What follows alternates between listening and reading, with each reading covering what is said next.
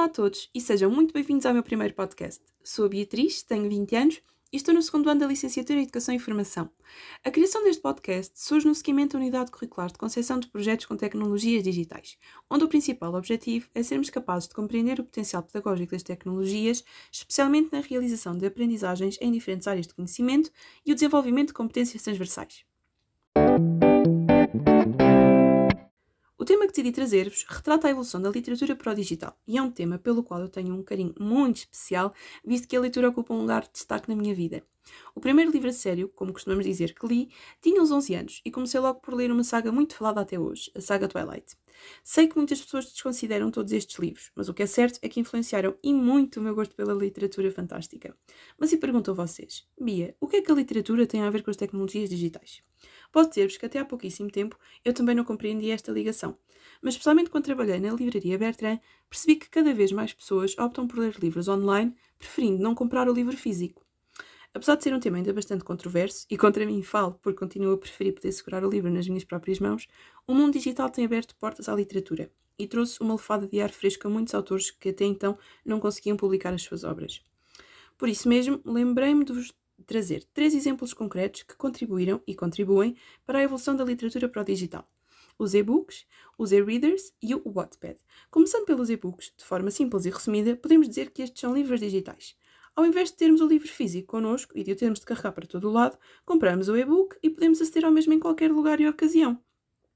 Tendo em conta que a indústria percebeu que cada vez mais pessoas estavam a aderir a esta nova modalidade, começaram então a surgir os tão aclamados e-readers. É certo que podemos aceder aos e-books através do nosso telemóvel, mas para proporcionar aos leitores um maior conforto, começaram a surgir pequenos aparelhos destinados apenas para a leitura.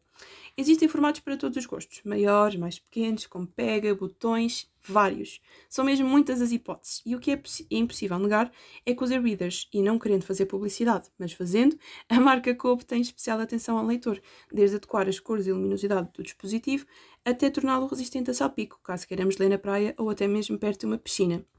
Por fim, mas não menos importante, temos então a plataforma Wattpad. O Wattpad é uma plataforma de hum, livros grátis, conhecida por alguns como a rede social para os amantes da leitura e conta já com cerca de 80 milhões de utilizadores.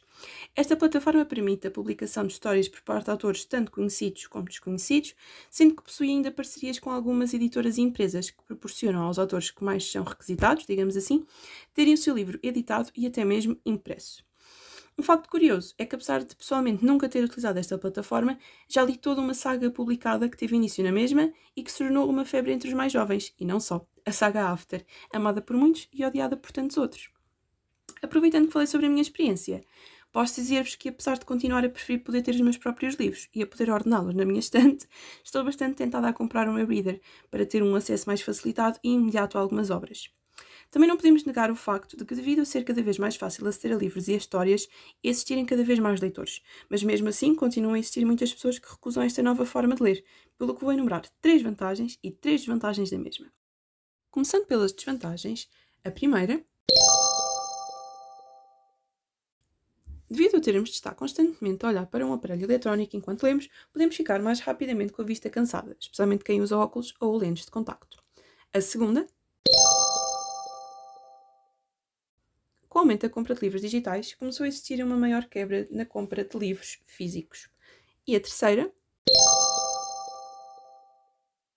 é gerado um desconforto ao realizar uma leitura durante um longo período de tempo, especialmente quem gosta de ler durante várias horas seguidas. Passando para as vantagens, a primeira é o facto de podermos aceder ao livro 24 horas por dia, independentemente de onde estejamos.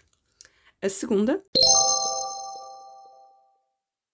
é o facto de cada leitor poder adaptar o tamanho da letra e até mesmo a fonte da mesma ao seu gosto. E a terceira é o facto dos dispositivos de leitura poderem armazenar uma grande quantidade de livros. Assim, podemos perceber que o desenvolvimento da literatura para o digital traz bastantes benefícios, sendo que, para além de aproximar cada vez mais leitores, proporciona a cada um de nós a possibilidade de realizar a leitura ao nosso tempo, independentemente de quando ou onde estejamos. Na minha visão, a literatura, assim como as tecnologias, são muito descuradas no que toca à temática da educação. Continuam a existir várias pessoas que desvalorizam as aprendizagens que não são realizadas em contexto formal, como é o exemplo da escola, e como é afirmado no texto da professora Joana Viana, e passo a citar, paralelamente à escola, reconhece que existem hoje múltiplas instâncias de aprendizagem e modos de formação que fazem parte da experiência de vida de crianças, jovens e adultos numa diversidade de contextos de aprendizagem, com preponderância para as que se caracterizam pelo seu caráter marcadamente informal, típicas de contextos não formais. Ou seja, não devemos de todo deixar de lado nenhuma ferramenta que nos permita evoluir e desenvolver as nossas competências transversais, seja ela num contexto formal ou informal. Para terminar, e para não tornar um tema bastante interessante numa coisa chata e muito maçuda, gostava de vos convidar a experimentarem algumas das ferramentas que falei anteriormente. Até porque, para dizermos que não gostamos, temos sempre de experimentar, não é? Obrigada a todos que ouviram até ao fim e até breve!